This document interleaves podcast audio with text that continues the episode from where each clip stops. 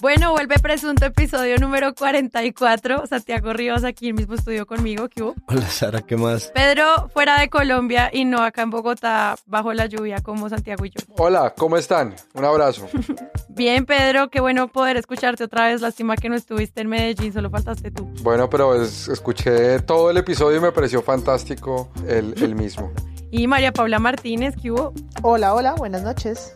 Usted sí está en Bogotá porque no fue que no llegó. A ver, Estoy, estoy bajo la lluvia con mis pies mojados, víctima del tráfico, pero feliz de que hablemos de las elecciones y cómo nos van a resolver esta ciudad. Y las otras. ah, bueno, todas. listo. Porque a partir del domingo se arregla la ciudad, ¿no? No, ¿qué? La Claro. ciudad ya se arregló. A partir del domingo pasado se arregló la ciudad. ¿No ve que semana y el tiempo anunciaron que por fin va a haber metro? Yo quiero coleccionar estos titulares del metro y verlos en 25 años otra vez. Bueno, Paula Richuli en Twitter puso, eh, puso una foto de un titular del tiempo de hace mucho, mucho tiempo que decía que por fin Bogotá iba a tener metro. sí, sí. Era como en Guau, guau, 1985 Más ese o menos. titular. No, pues hay una columna de Klim eh, de cuando Durán Duzán era el alcalde de Bogotá que hablaba sobre, sobre el metro. Y antes de eso seguramente hay mil artículos más porque se llevan tratando de hacer esa vaina, pero Bogotá es un enano que no alcanza el metro. Ya para que entonces elecciones, ya tenemos metro, ya lo dijo Semana. Ah, es que lo tengo acá justo al lado para leerla bien cómo fue. Sin la señalización de, pues cuando ellos hacen informes especiales azules, simplemente dice en Nación, metro por fin. Y salen eh, Iván Duque, pues y Peñalosa muy sonrientes al Y lado un man del ahí que gerente. ni idea. Ah, el gerente, ok. Él es el gerente de la empresa Metro. Pues Ah, ok. qué chévere un cargo así, ¿no? Sí, el gerente de, de la cabeza de unicornios de Panaca. Como Buenísimo. Que me paguen por eso. Buenísimo. Ya sabemos de qué vamos a hablar. Estamos a días de las elecciones de alcaldes y gobernadores en el país. Los medios han dicho que son las elecciones más importantes de la historia. Entonces, vamos a hacer este episodio casi en dos partes. Este es un episodio especial porque es el previo, Sí. pero nos vamos a reunir el domingo para grabar pues lo que se va viendo minuto a minuto. Un cubrimiento, eh, eh, no en vivo, pero si nosotros lo vamos a hacer ahí directamente mientras En vemos la tele diferido. y después ustedes lo van a oír. En vivo, pero no en directo, desde en seguro vivo y la en casa de diferido. alguno de nosotros. Entonces, ahora sí que comience el episodio. Domingo de elecciones, decía Juan Gosay, los ricos se levantan, madrugan, pero no para ir a votar, para irse a las Islas del Rosario. Y los pobres madrugan, pero tampoco van a votar, se van a vender el voto. Esa es la triste realidad de Cartagena. Muy bien. Reconociendo que Manizales es la ciudad más segura del país, según la red de ciudades Cómo Vamos, aún se presenta un fenómeno y es ese atraco callejero. ¿Cómo contrarrestará usted esta situación en un eventual gobierno suyo? Los barranquilleros tienen claro que la elección de alcalde en su ciudad está cantada. Con Alejandro Char pusimos la casa en orden e iniciamos una travesía de renovación, de creación y de cambio. El próximo alcalde de Barranquilla se llama Jaime Pumarejo.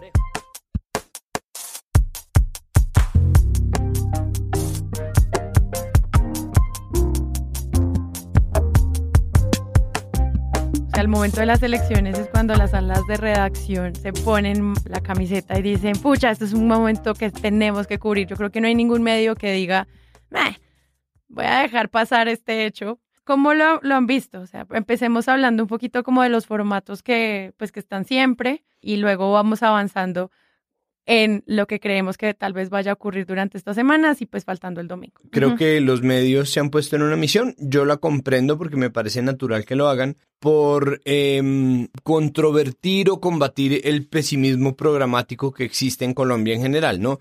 Eh, el votante promedio en Colombia dice, ay, yo para qué voto, pero este ya ganó tal, o yo para qué voto si ya van a ganar los mismos con las mismas, mientras los medios están constantemente diciendo como esta elección define el futuro del país, ¿no? Entonces la- las elecciones locales son no ponedores de presidentes y un montón de vainas, bueno. Eso, eso es difícil. Por otro lado, detecto que con respecto a las elecciones presidenciales del 2018, estas elecciones han tenido unos debates mucho más enfocados en el entretenimiento. Hubo el de la W, estuvo el de Juan Piz González, eh, hubo el debate fallido que protagonizaba y, y conducía nuestro compañero Carlos Cortés. Había, había una el serie debate de- fallido. de- sí, el debate, Pobre Carlos. El, el debate sí. Bueno, los saludo aquí con la gripa de Halloween, la gripa de invierno, de espanto. el gran debate de la política social de Bogotá que convocaron ese grupo de organizaciones fue una oportunidad perdida. A mí me parece que las organizaciones hicieron un gran esfuerzo para sentar a los candidatos. Sabíamos desde el comienzo que era muy poco probable que fuera Miguel Uribe. Es una plaza que le podía resultar hostil, temas que a él no le interesan tanto sobre inclusión, sobre minorías y sobre mujeres, algo que no está tan presente en su programa. Él nunca confirmó y el día del debate nos llegó la noticia que sabíamos que podía suceder de que había nacido el hijo de Carlos Fernando Galán, de manera que pues yo tuve la sugerencia de que tal vez era mejor no hacerlo, pero pues entendía que ellos ya habían asumido el compromiso, nos fuimos para la tarima con Camila Zuluaga y cuando ya estábamos ahí parados nos dijeron que Holman Morris no iba a ir. Holman Morris estaba confirmado incluso para su comitiva, la previa, porque ya estaban ellos ahí parados esperándolo. No sé si se asustó, no sé si le dijeron algo referente a las denuncias que había en su contra, de pronto le iban a hacer una pregunta de eso. El caso es que él canceló y terminamos básicamente haciendo una entrevista con Claudia López. Fue difícil, llovió, había mucho ruido y pues algunas personas acusándonos de que le habíamos organizado un acto de campaña. Injusto, pero traten ustedes de explicarles ese tema a una persona en redes sociales o a los más apasionados de redes sociales.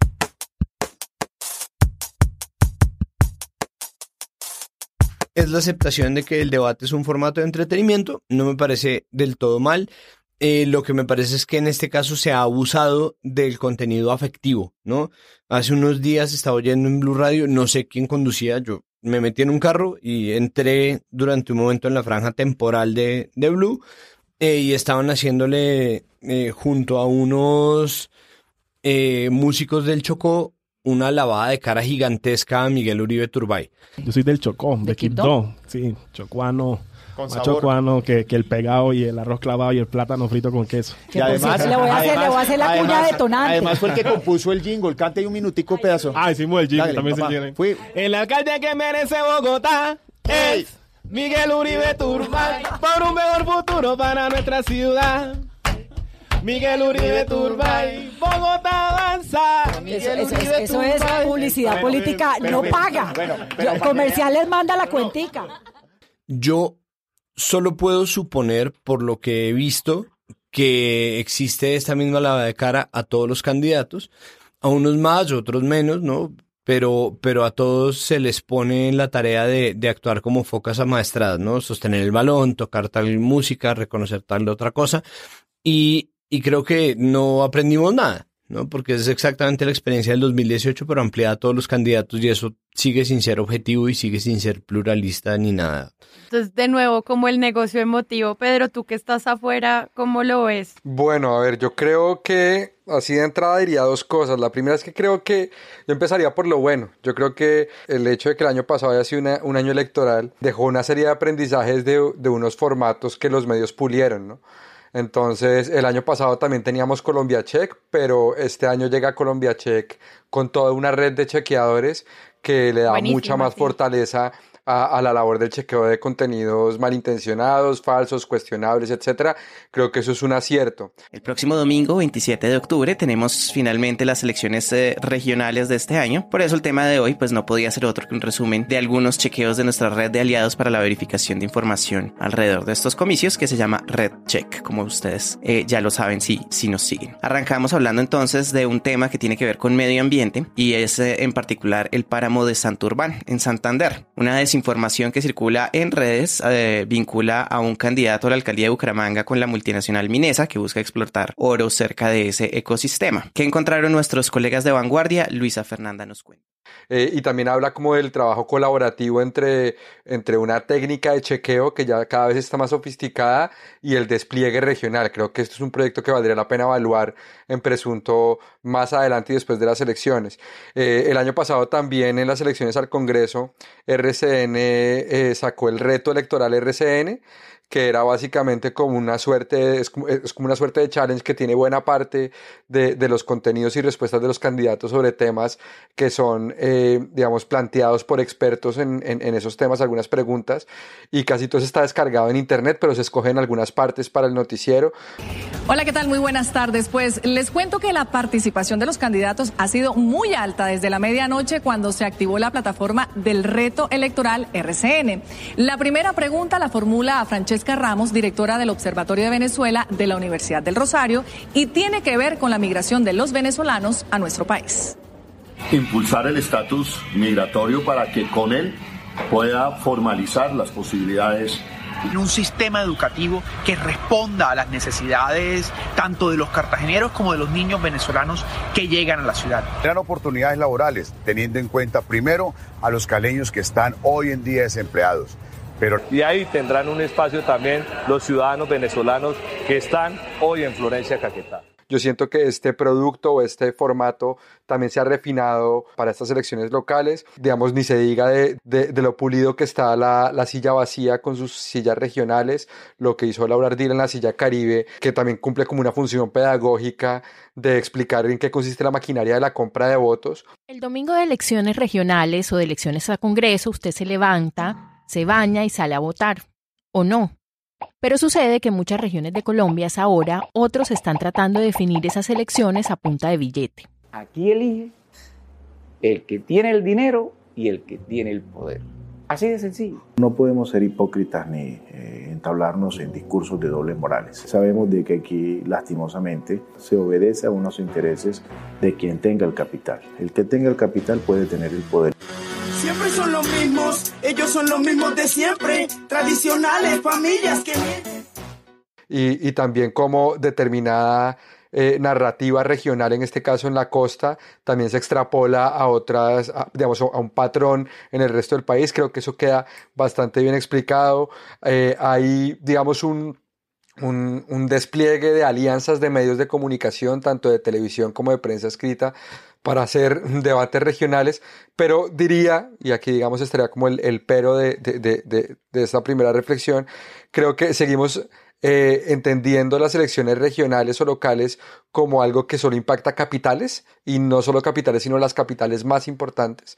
Eh, entonces estamos hablando de Medellín, Cali, Bucaramanga, eh, Barranquilla, Cartagena, entre otras cosas porque tiene una dinámica electoral local muy contaminada y tóxica, pero digamos que se, se, vuelve efímero Valledupar, se vuelve efímero eh, Villavicencio, eh, digamos, hay como un, una jerarquía de, de, de y de, de, ciudades, incluso capitales que quedan por fuera de esa órbita de observación nacional, ni se diga de lugares muy complicados y donde se debiera tener como un énfasis de cubrimiento más grande, como, como puede ser, por ejemplo, Quibdó, eh, como puede ser, eh, por ejemplo, Florencia, eh, que son, digamos, lugares donde se está debatiendo asuntos muy importantes, incluso de la política nacional.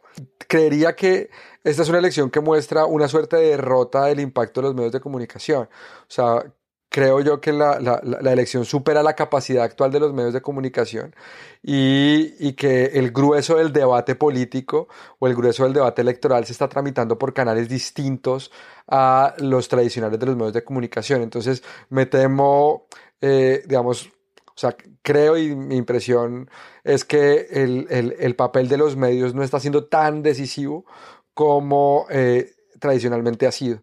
Bueno, yo coincido con Santiago que el asunto pasa más por el entretenimiento y de lo que más nos acordamos tal vez es de Juan Diego Alvira diciéndole a Claudia que no se ponga tan brava, de los agarrones en los debates televisivos que han habido. Y por supuesto los medios ocupan mucho menos de las propuestas y si uno hiciera el sondeo, tal vez pocas personas son capaces de detallar los programas de gobierno de los candidatos, porque eso es una información que no rota, que no baja y que la gente no consulta eh, como primer, de primera mano para tomar una decisión electoral.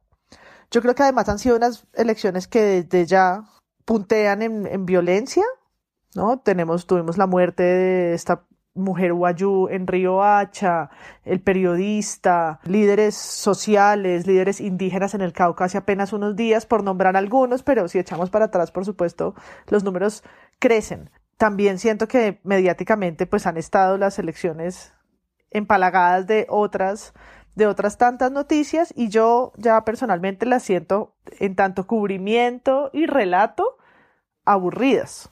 No porque me haga falta que, que saquen un escándalo personal de alguien más, con el de Holman me basta y me sobra, sino faltas de, de lo que, no sé, algunas elecciones, o al menos la presidencial, tuvo en empuja de los medios buscando tener una posición y unas editoriales y, este contenido que en las presidenciales se siente mucho más. Pues es que adhiriendo a lo que dicen ambos, eh, lo que dice Pedro es verdad. O sea, ha habido unas, unas iniciativas muy interesantes que responden, no, necesariamente porque nosotros lo hayamos dicho, pero que responden a cuestionamientos que nosotros hemos hecho y es qué tantas herramientas le brindan los medios a la ciudadanía para entender bien las elecciones.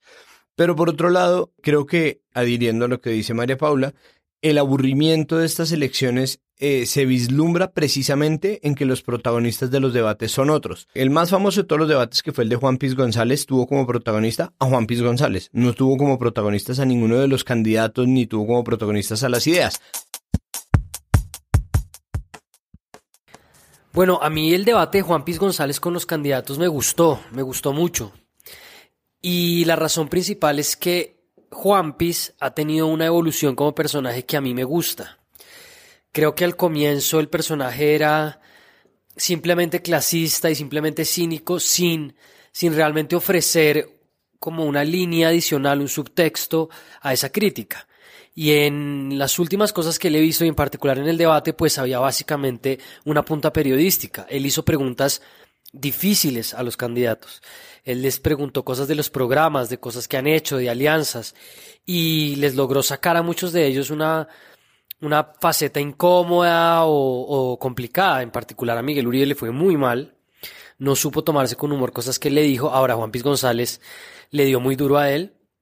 Claudia creo que le respondió, creo que logró como jugar un poco ping-pong y devolverle algunas bolas. Y Carlos Fernando, pues es un tipo muy tranquilo, un poco plano, simplemente como que jugó el juego.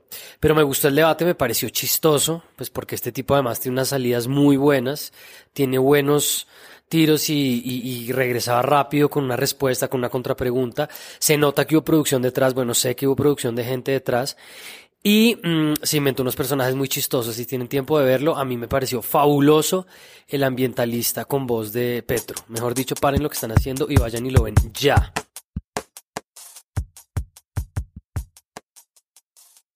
Ahora, yo no sé qué tanto sirve en realidad, y esto con esta, con esta moda la guerra siempre es, no sé qué tanto sirve en realidad el programa de gobierno de los candidatos. Y para mí, eh, mi muestra o mi botón de muestra son eh, las, las, las activaciones tipo candidator, eh, o que el espectador tiene una el tiempo, tiene una el universal, tiene una, todo el mundo tiene una, la silla tiene una. 070, que es, a ver, ¿Cuál te gusta más? Y nunca se tiene en cuenta, ¿no?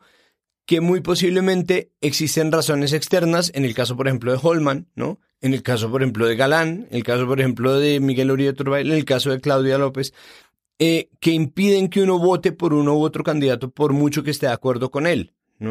Nadie va a decir como, oh, es que me salió en la activación del espectador que soy más afín, perdón, en la aplicación del espectador, eh, en el landing del espectador, vi que soy más compatible con eh, Holman Morris que con Claudia López, entonces voy a votar por Holman Morris. Nadie ha dicho eso, ¿no? Y eh, se reincide una vez más en la guerra de las encuestas. Y la guerra de las encuestas, hay mucha gente que cree en las conspiraciones, yo no, pero yo creo que igual ese ruido tiene que servirle a alguien no sé exactamente cómo, no sé exactamente para qué. Juan Roberto, muy buenas noches. En Bogotá gana Claudia López, gana en todos los escenarios, con Galán y Uribe juntos, con Galán y Uribe separados, pero mucho ojo que Claudia López está bajando en la intención de voto y hay posibilidades todavía de una de las figuras que yo creo que va a ser eh, de aquí en adelante decisiva, que son las coaliciones. Pero esa carrera de caballos, más allá de mantener a la gente pegada de, ver quién o qué, ¿no? el famoso voto finish, no sé realmente para qué sirve si ya se sabe que las encuestas no determinan gran cosa.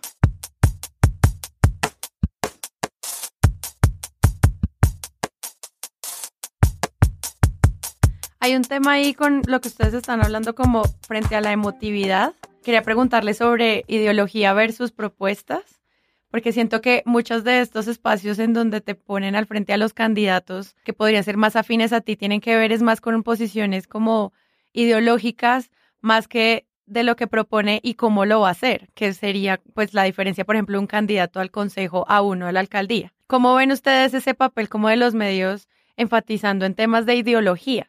Pues yo diría que en unas elecciones como por ejemplo las de Cartagena, donde hay, ¿cuántos son? ¿10 o 11 candidatos? Ese discurso, como dice Pedro, no alcanza porque, lo, porque pues es la feria de la firma. Yo veía uno de los debates y todos, todos habían sido candidatos eh, encargados alguna vez, pero además en tanto cambio de partidos o de creación de nuevos partidos o firmas eh, colectivas por las que estos candidatos van, pues de qué ideología vas a hablar. ¿Mm? En Bogotá el asunto es un poquito distinto porque son apenas cuatro, eh, igual que en Medellín, y es claro saber de quién son hijos políticos o, o a, qué, a qué partido pertenecen.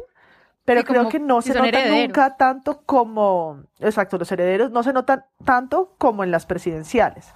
También porque creo que las presidenciales, decíamos mil veces, pues estas son las elecciones, unas elecciones históricas, el proceso de paz está en juego. Aquí en las ciudades, tal vez por la apatía y por lo que hemos aprendido de, nuestra propia historia, solo los candidatos creen que el electorado ahora sí ve que son las históricas elecciones que van a dar el metro. nadie ya lo cree. Sí, es como va, bueno, ¿no? ¿Qué será? ¿Qué, qué pasará? Eh, no son históricas para nadie. Elegir los mil y pico alcaldes, los 32 gobernadores, o no creo que el momento electoral sea lo más importante en este momento para la ciudadanía en Colombia. Pues, o sea, sobre la pregunta de ideología, yo es que siento que, yo creo que las fronteras y, los bordes entre entre, entre, las distintas formas de ver la realidad política cada vez son más difusos en Colombia. Si uno tuviera que, que poner como, como, como temas que marcan alguna frontera más o menos clara, pues está el proceso de paz, está la posición frente a las FARC, está ahora el proceso penal que tiene Uribe en la Corte Suprema de Justicia, está Venezuela, que si uno quisiera resumirlo son parte de un mismo problema y de una misma distancia entre sectores políticos en Colombia. Y yo creo que casualmente, digamos, eh, lo que se ha hecho de periodismo para estas elecciones no necesariamente está cubriendo el impacto que tienen esos mensajes en el debate electoral local. Me explico. Por ejemplo, frente a un candidato a la alcaldía de Medellín, esto ha sido un ingrediente eh, muy importante que no necesariamente se ha visto reflejado en los medios de comunicación desde una investigación periodística seria. Es decir, si, si frente a un candidato hay una propaganda, digamos, tóxica, deliberada, para afectar lo que llaman propaganda negativa, eh, yo esperaría unos medios que me expliquen cuál es el entramado detrás de esa propaganda, no, que simplemente me reproduzcan el Twitter o digamos la discusión en Twitter con respecto a, que hay propaganda sucia con respecto a ese, a ese candidato. Eh, hay otro elemento ideológico que es la corrupción pero la corrupción es una bandera que todo el mundo alza, digamos, en términos de luchar contra la corrupción. Y hay algo que me parece muy curioso del cubrimiento periodístico de estas elecciones locales, y es que eh, tengo la sensación de que para los medios nacionales es más fácil hablar de corrupción local que nacional. ¿no? Si, uno puede ver, por ejemplo, en un debate que se hizo entre Noticias Caracol y el Universal de Cartagena con la gran mayoría de candidatos a la alcaldía de Cartagena, la forma como se referían allí con respecto a la, corrupción casi que tenía nombre propio y esto es algo que me parece que es más fácil hacerlo en unas elecciones, o sea, en, en, esa relación medio nacional cubriendo lo regional que eh, en los medios nacionales cubriendo elecciones nacionales. Pareciera que las irregularidades de quienes concursan a cargos nacionales le costaran más a, los medios nacionales y como el peso es distinto en las elecciones locales, pues eh, van adelante con eso. El señor William García, candidato que puntea en todas las encuestas, lo invitamos al debate no vino, no quiso venir argumentando que tenía problemas de agenda. Pero aquí hay algunas preguntas. Adelante con preguntas para el doctor William García. Así es, Juan Roberto. Al doctor William García nos hubiera gustado preguntarle qué explicación tiene él para que nos, nos aclaren esas, esas denuncias que hay en la Procuraduría y que lo involucran a él en presuntas eh, comportamientos irregulares o ilegales en su desempeño como como director de Cordillera. También hay una pregunta importante. En esa misma entidad en la cual estuvo al frente en, en los años entre 2015 y 2016, ¿realmente qué responsabilidad tuvo en el edificio de aquí atrás, en el Acuarela? ¿Dio o no dio la licencia? Y también otro tema importante, la cantidad de subsidios a diestra y siniestra que entregó. Y, y de resto casi todas las posiciones políticas son mixtas, ¿no? Aquí todos están a favor de, luchar contra el cambio climático, todos quieren que exista un, sector privado, pero responsable o sostenible o amigable con el ambiente. Ya después lo que hagan es distinto, ¿no? Todos quieren transparencia en la contratación, es decir, e, e, ese panorama, digamos, ahí no hay frontera real dentro de las propuestas.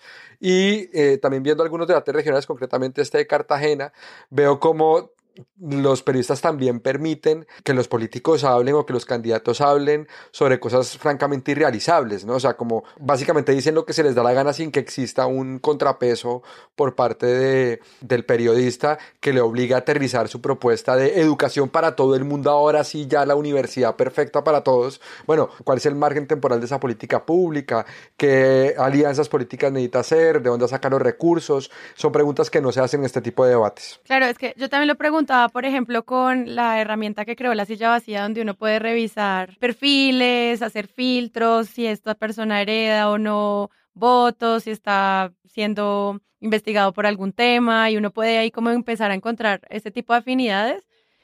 Pero hay un tema ahí que, por ejemplo, preguntan qué votó en el plebiscito, siendo esa una pregunta que puede determinar que alguien tenga una afiliación política o no con pero, ese candidato. Pero Me parece sí, interesante que la silla lo plantee está ese, el de la silla está muy bueno en la medida en que es para la complejidad del panorama político, del mapa político, ¿no? Uh -huh. eh, tener tantos como sea posible con todos los departamentos a disposición y la posibilidad de establecer filtros de, espéreme a que esto me responda, pero tiene filtros de acto género, voto en el plebiscito, tiene... Que te, por ejemplo, hay una pregunta del de la silla que me parece interesante porque es muy de presunto y es, ¿qué tipos de noticiero ve?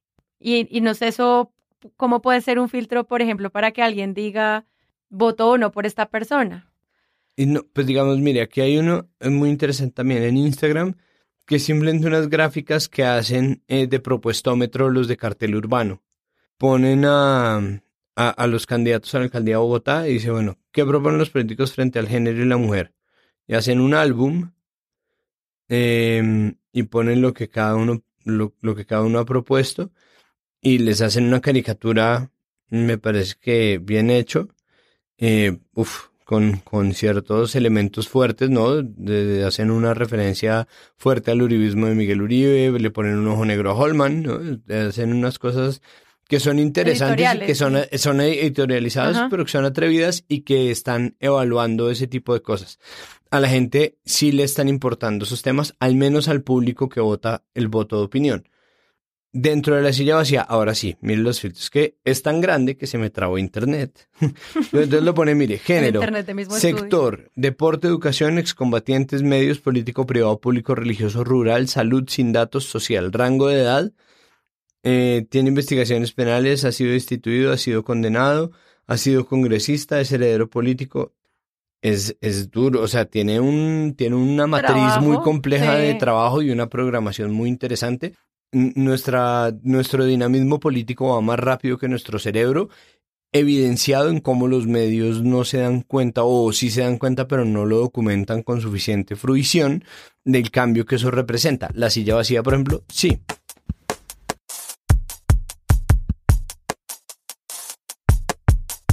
Los formatos de entretenimiento sí pueden funcionar como herramientas de ayuda para que las personas se interesen al menos en los nombres de quiénes son los candidatos que van a participar.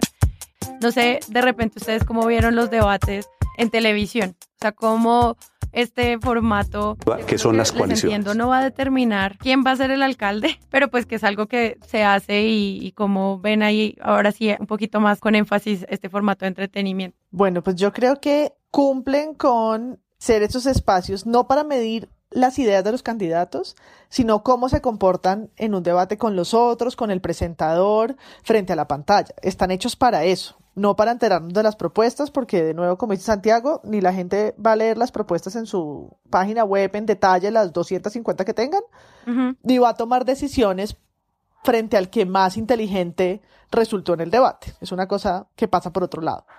Yo siento que los medios otra vez caen en el, este es el gran, gran debate histórico, el gran final debate grande, grande, grande. ¿Sí? Uno abre el de Canal Capital y ese fue el gran debate, el de Vicky era el gran debate de los grandes. Sí, pues Eh, igual nadie va a decir como emisoras. el mediano debate. Todos son el gran debate. Sí. O sea, yo, si Pero yo tuviera un el- debate en presunto, nunca diría como el pequeño debate que haremos. Yo en cambio sí. Sí. Me parece que, que sería una buena forma el- de el- tener lo que la gente linda llama un diferencial. Ah, ok. Un diferencial que usan todos. Sí, este no, este no es el histórico, este es un humilde debate. Este es mi humilde, humilde debate como mi de opinión. Humilde, humilde y pequeña. El debatico. Eh, el, de, el de Vicky de Usaquén, porque hubo uno también en Ciudad Bolívar. El de Vicky de Usaquén fue candidatos, traigan un objeto. y numeral Gran Debate W. Así que arranquemos. Yo les pedí a los candidatos que llegaran hoy a este Gran Debate W con un objeto. Entonces esto era en pantalla, hacían eh, primer plano en pantalla de Miguel Uribe sacando una bolsa de un juguete sucio del Bronx, como en una Ziploc con asco, sacando así la bolsa diciendo que eso significaba que iban a devolver la seguridad a Bogotá. Eh, Claudia creo que llevó un mapa, un tablero, un lápiz, algo enorme. Eh, Holman no llevó nada, entonces mostró las manillas de, que tenía en su, en su muñeca, entonces otro primer plano a la muñeca. Es todo en lógica audiovisual, está hecha, está hecho para eso.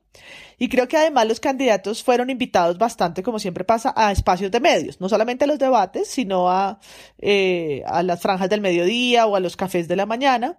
Y creo que, ya lo mencioné, eh, me queda en la cabeza la invitación en la que estuvo Claudia López, en la que Juan Diego, Juan Diego Alvira le responde que no sea tan, que no sea tan brava, y ella le contesta que no le venga con machismos, que esa condescendencia es una forma de, de mansplanearla en pantalla. Mejoramos la seguridad, encarcelamos a los ladrones, le damos educación gratuita a nuestros hijos y recuperamos el empleo en Bogotá. Pero- Eso lo van a decir ustedes en las urnas del 27 de octubre. Pero entonces no pelee tanto, Claudia. Yo No, hay que como- pelear contra la corrupción, mi hermano. No, no, no, no, no, no me vengas aquí con tonterías y no me vengas aquí con, con cositas machistas, que cuando No, no, las mujeres somos es que, es que usted empáticas- habla, usted habla como si Sí. estuviera peleando a veces, entonces por eso le digo. A lo que además él intenta siempre interrumpirla y decirle, pero no seas tan, no, le vuelve y le repite que no seas tan brava. Entonces creo que eso es Le en televisión. se- atrás, está el, le manotea, es el formato para poner en evidencia ese tipo de cosas. Ah, Yo he insistido de unos capítulos para acá en Presunto en que tendríamos que no solo evaluar los medios y lo que hacen, sino también como las nuevas rutinas y las nuevas formas en las que se están consumiendo contenidos en Internet, ¿no? Entonces, llamemos, o sea, tiene todo el sentido que los medios estén acudiendo a formatos de entretenimiento para hacer un cubrimiento electoral o incluso para hacer periodismo. Básicamente porque en el mar de asuntos que rondan nuestras pantallas de celulares y computadores, eh, muchas veces lo que hacemos es saltar de un contenido a otro y eventualmente en alguno de ellos podemos encontrar información. Entonces creo que el hecho de que varios medios o muchos de ellos estén volcando a formatos de entretenimiento es algo que más que criticar deberíamos agradecer porque es algo que se está adaptando a los tiempos del consumo de contenidos en Internet. Ahora, que lo hagan bien o lo puedan hacer mejor, creo que es, otra discusión, pero el hecho de que haya una migración del formato tradicional allí, creo que tiene sentido, que existan unas bases de datos a partir de las cuales hay unos filtros en las que varios medios hacen una, una especie de parametrización para que la gente pueda por lo menos llegar al resultado de si ese candidato es el que le, el que le gusta o no, es algo que, que, que sin duda tiene un- un valor enorme. ¿Ustedes qué opinan, por ejemplo, de, no sé, el, caso de Aida Merlano con la compra de votos? Eh, esto es un escándalo mediático que llama la atención, el morbo de la gente. ¿Funciona como una herramienta, por ejemplo, para hablar de eso? Siento que la silla lo hizo con el ejemplo que resaltó un poco Pedro, pero no sé si, por ejemplo, este tipo de escándalos pueden funcionar eh, también como para tratar otros temas que no sean simplemente este es el candidato y este es su aliado, sino que está detrás de la democracia en estos momentos. Es, entiendo a Pedro, yo creo que es muy distinto el escándalo del entretenimiento. El entretenimiento no es malo per se. No, Está bueno que, que hagan esos, esos intentos y no me parece que sea necesaria la profundidad. Quiero hacer un asterisco sobre eso porque quiero llegar a otro tema ahorita que me parece también bueno para discutir.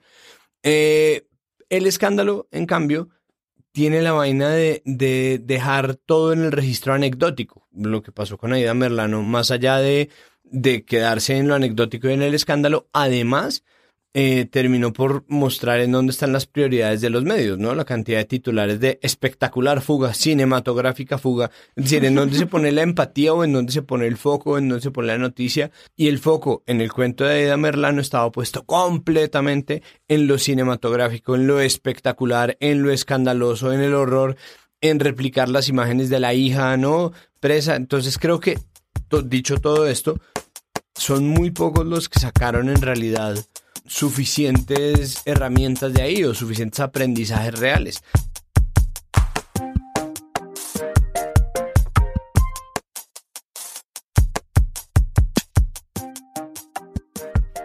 Hay un tema con, eh, por ejemplo, el chequeo que hace RedCheck de Colombia Check y toda la red de medios eh, regionales que hacen parte, que está muy relacionado a la publicidad que tienen los candidatos, o sea, no tanto al cubrimiento de los medios y como a lo que se está diciendo o a los discursos, sino a la publicidad que en parte se convierte en estas fake news que Revista Semana resalta como que las fake news siguen haciendo lo suyo en elecciones locales. Entonces, pues hay un montón de publicidad y no sé, por ejemplo, si vieron el último video de mm, Claudia López en el cual ella está tocando un piano y están tan asmocus como acompañándola. Eh, esto, es un, esto es una publicidad que desató una columna en Arcadia de Carolina Sanín. Veamos un poquito de cómo se está moviendo la publicidad también en términos de comunicación en estas elecciones. Pues, ¿y cuáles son los alcances de la profundidad? Es decir, a mí me parece que, es un ejercicio interesante, es un ejercicio brutal, queda salvaguardado por el hecho de que se trata de una lectura desde, la, eh, pues, desde lo cultural y desde lo intelectual y desde lo psicoanalítico, entonces... Pero, ¿la columna o te pareció brutal el comercial de Claudia? No, no, es brutal la columna, es decir, es brutal en términos de es devastadora, utiliza fuerza bruta, no es brutal como de, oye, brutal. Brutal tu trabajo entiendo a qué va, me parece interesante. El video efectivamente me parece un bodrio, pero me parece que se lleva la discusión a otro terreno y pasa un poco lo mismo que pasa con los medios culturales, que es una potestad de los medios culturales, que es escapar a lo inmediato. No creo que el artículo de Carolina Sanín tenga ninguna incidencia en los votantes, empezando por ella. No creo que el video haya tenido tampoco una gran incidencia, pero me parece que esos análisis así descarnados son interesantes, solamente interesantes, porque el artículo es largo, es decir, es largo y como contenido creo que va a tener muchas menos vistas que el video, que seguramente tuvo muy poquitas, porque es también largo y aburrido. las campañas arrancan con una movida de publicidad que es, digamos, sencilla. Entonces arrancamos con unos afiches, eh, donde estaba el, candidato de la Alianza Social Independiente desnudo con un carriel que dice sin nada que esconder, Bota Stefano Santa Cruz, el que tiene un juguete, eh, Guayabita que va por consejo en el Centro Democrático disfrazado de payaso y son estos afiches. Luego empieza la, repartidera de, de publicidad en las regiones están las vallas, es que no dejan una pared, ya no hay andenes suficientes. Y las últimas semanas yo siempre que siento que viene la sorpresa, la sorpresa audiovisual. Me acuerdo del video de Petro también en un café, eh, todo melancólico. No, dejan para el final como esas apuestas, eh, va a ponerlo como sorprendentes. Entonces salió este video de Claudia, eh, después de esa campaña de los nerdos, que Bogotá necesita más nerdos, esa cosa como que no pegó. Entonces llegó este, llegó, llega la última semana que es la de los avales, ¿no? Nada, ni es un buen recurso, creo yo. Pero la sobreexplicación me parece que es innecesaria. Sí, me parece muy profunda, es un ejercicio de llevar a cada línea, ¿no? Cada línea de lo que está ahí dicho, un análisis. Pero pues si uno le aplicara eso a cada propaganda, sería un ejercicio un poco inútil. Evoca una institución sagrada como un rey blanco que no tiene monarquía hace dos siglos, ¿no? Me parece mucho. Y creo que al, al debate electoral no le aporta. Mucho de lo que la gente recibe en esta época electoral es publicidad y a mí me parecería interesante en serio como un periodismo de publicidad electoral. Ah, eso sí sería excelente. Que eso podría como dar cuenta de muchas cosas, de los avales, de los eslogans, de quienes están repitiendo cosas, del uso de colores. Siento que eso podría estar ocurriendo y que sea o no sobreexplicado lo de Sanín, al final sí muestra que estas, estas experiencias como en las cuales una agencia de marketing político cree que con esta ya la rompió, pues es veamos si, si es cierto. No, a mí, claro, y las paredes, o sea, las paredes, los mensajes de campaña son para un análisis. O, si se hiciera un ejercicio periodístico para mirar en ese detalle cuando los candidatos contestan o cuando sacan una campaña de incluso de radio. Sí, ¿qué quiere decir que Colombia necesita más nerdos? ¿No? Si, si hicieran más análisis sobre todos esos relatos que con los que se puja la política, sería muy interesante. Sí, que por ejemplo hoy un video de campaña de Galán en donde él iba a las sedes de campaña de todos los otros candidatos y esto era pues una pieza de propaganda de su campaña y entonces visitaba a los demás y se planteaba como, hey, no somos enemigos, eh, hablemos, cuál es su propuesta. Esto era una pieza de campaña y luego Caracol Televisión la retoma como lo nunca antes visto un candidato va donde otros. Ahí hay como un acercamiento a cómo ese tipo de publicidad se convierte en noticia pero no sé eso ni pues, siquiera cómo lo evaluamos nosotros. Que es publicidad a la vez. No, o sea, yo, yo creo que uno puede hacer muchos análisis sobre el contenido de la propaganda electoral, sobre todo porque creo que aquí hay como un, aquí hay un desafío generacional. Es decir, yo siento que los jóvenes en política o las nuevas generaciones, pues empiezan a hacer evaluaciones de, de si hay un, una propaganda electoral violenta o racista o misógina. Y creo que eso es algo que, que es muy interesante hacerlo y valdría la pena que hubiese un periodismo al respecto. Yo creo que parte de lo que ha hecho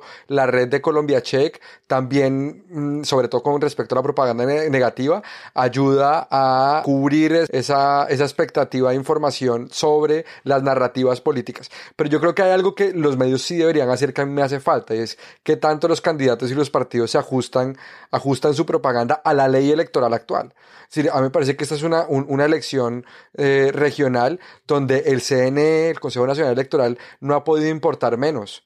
Sabemos que hay topes de campañas que se, de, financiación de campañas que se, que se violan y el Consejo Nacional Electoral se la pasó todo este tiempo haciendo foros, ¿no? Y seguramente eh, después de las elecciones, por allá en febrero marzo, vamos a saber cuáles fueron las campañas que están siendo denunciadas por otras, por haber violado, pero entonces ya hay una posesión de alcaldes, gobernadores, etcétera. Entonces aquí hay como un tema de lo que llaman los frenos y contrapesos. El, freno y el contrapeso de una elección, cualquiera sea, es el Consejo Nacional Electoral en Colombia y ese parece, parece un organismo fantasma, ¿no? Eh, nosotros, por ejemplo, pusimos desde la FLIB una queja sobre un candidato en Santa Marta que estaba violando la libertad de prensa abiertamente y sí, el Consejo Nacional Electoral abrió una indagación, pero no hay, no hay absolutamente nada, no hay ni siquiera un llamado de atención. Eh, entonces, todos, todos estos discursos, muchas veces antiderechos, eh, que promueven nuevos candidatos o campañas es algo que no tiene un freno ni un contrapeso en, ningún, en ninguna instancia institucional cuando debería. Es entendible que los medios no tengan la capacidad de cubrirlo todo, eso ya lo hemos dicho muchas veces, pero entonces pues desde los que se pueden y las todas estas estrategias de periodismo regional, pues al final lo que nos demuestran es que se pueden hacer cosas, se pueden hacer quizzes, se puede intentar hacer como candidators, que herramientas para hacer esto un poquito más interesante. Vamos a ver el domingo cómo nos va, si la gente sale a votar, si los medios lograron de alguna manera hacer que la gente entienda que el voto es importante. No sé si eso es responsabilidad de los medios, lo sabremos el domingo. Em, lo vamos a estar cubriendo desde Bogotá, obviamente. Lo que queremos entonces a las personas que escuchan Presunto, que nos escuchan en otras ciudades, es que por favor en los pocos días que quedan de acá que yo publique el episodio y grabemos el del domingo, eh, nos envíen a nuestro Twitter o a nuestro correo que es presuntopodcast.gmail.com eh, cómo ven en sus regiones y en sus ciudades y en sus pueblos y en sus municipios cómo sus medios locales están cubriendo las elecciones, para que nosotros podamos de alguna manera construir un mapa un poco más grande. Entonces quisiéramos también la ayuda de parte de ustedes para que el episodio que, que grabemos en vivo, pero no en directo, de lo, que se ocurre, de lo que ocurre en las elecciones del 27, pues esté un poco más referenciado a lo que pasa a nivel nacional y no solo a lo que pasa a las grandes ciudades. No siendo más, Santiago, muchas gracias por venir. Nombre, por favor, con tantísimo gusto. María Paula atrapada por la lluvia por allá en otro lado. Muchas gracias y nos vemos en el próximo. Soy jurado de votación, entonces. Ay, vas a ser jurado. Uy. Oh, nunca había sentido tan poquita envidia. No, una Gracias, héroe de la patria. Los pensaré. Está cuidando a nuestros. Los María Paula, por favor, no rellene los, los tarjetones Llamado- estos llamado otros números, por favor. Te lo pido. No, no haga números Solo por el cuadrados. mío. Y Pedro, gracias por conectarte y qué chévere que sigas en Presunto Igual a pesar de la distancia. No, Sara, muchas gracias por la, por la invitación y pues nada, presenten tanto pueda. Espero que Colombia elija bien el próximo domingo. La pregunta es, ¿qué significa eso de elegir bien?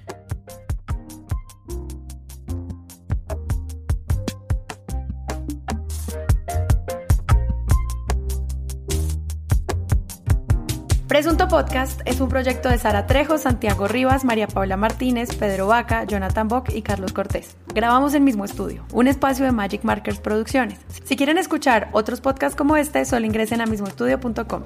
Estamos en Twitter e Instagram como arroba presunto podcast. Hay varias formas de apoyar este proyecto. La primera es recomendarnos con sus amigos. Solo deben enviarles nuestra página web www.presuntopodcast.com donde ellos podrán encontrar opciones de plataformas de audio donde pueden escucharnos. También pueden hablar con nosotros en Twitter usando el hashtag titulastre. Si quieren pueden además entrar a la plataforma donde ya nos escuchan, suscribirse, calificarnos y hacer comentarios. Así podremos estar en el radar de más personas que están buscando podcast. Y finalmente pueden apoyar este proyecto siendo patrons. En patreon.com slash presunto podcast hay una comunidad de más de 80 oyentes que hacen esto posible. Muchas gracias a todos ellos. Y en especial a los que acaban de llegar, Fabio Cortés, Hernán Barros, Andrés Landines, Lili Más, José Fernando Rengifo, Ángela Dueñas, Iván Darío Caicedo, Emanuel Vargas, Maru Lombardo, Juan Fernando Jaramillo, Jorge Ospina Vargas, Diego Silva Ardila, Paula Andrea Rueda, Ciro Rodríguez, Alejandro Wiles, Ana Bester y Gustavo García. A todos gracias por escuchar. Chao.